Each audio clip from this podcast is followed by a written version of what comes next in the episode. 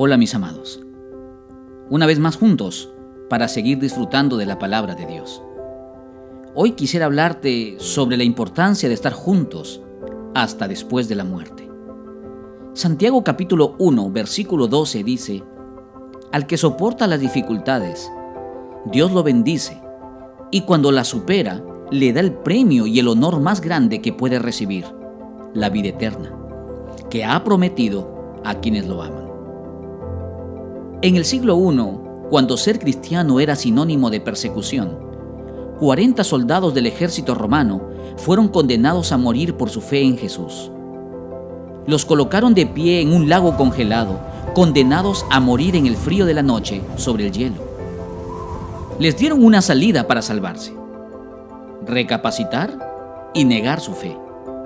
Debían entonces caminar hasta la orilla y decirle al oficial de turno que dejarán de ser cristianos.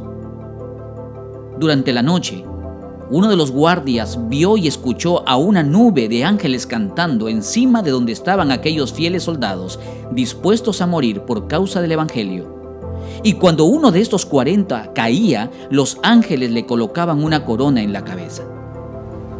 Pasaron las horas y el frío golpeaba, cuando de pronto el guardia vio a lo lejos que uno de los cuarenta venía hacia él mostrando entonces que renunciaba a Jesús y al Evangelio.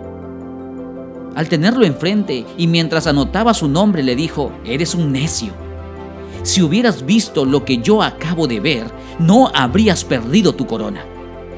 Pero esa corona no se va a perder. Toma tú mi lugar, que yo con sumo gozo tomaré el tuyo. Y así el oficial caminó con pasos firmes hacia la muerte y la gloria ocupando el lugar del número 40 que había desertado. ¿Alguna vez te has sentido agredido por ser cristiano? Dios nos ha regalado hermosas promesas a quienes perseveramos hasta el final. Ánimo, que Jesús está con nosotros en cada batalla que enfrentamos. Qué privilegio ser parte del valiente ejército de Jesús. Y déjame decirte algo más. En una batalla no hay soldados sin heridas, pero Jesús, y con su presencia en el corazón, es el bálsamo que nuestra alma necesita. Quizás podemos perder alguna batalla, pero la victoria final siempre estará segura. Recuerda que la prueba no te destruye, la prueba te hace mejor seguidor de Jesús. Gracias por escucharnos. Será hasta la próxima. Dios te bendiga.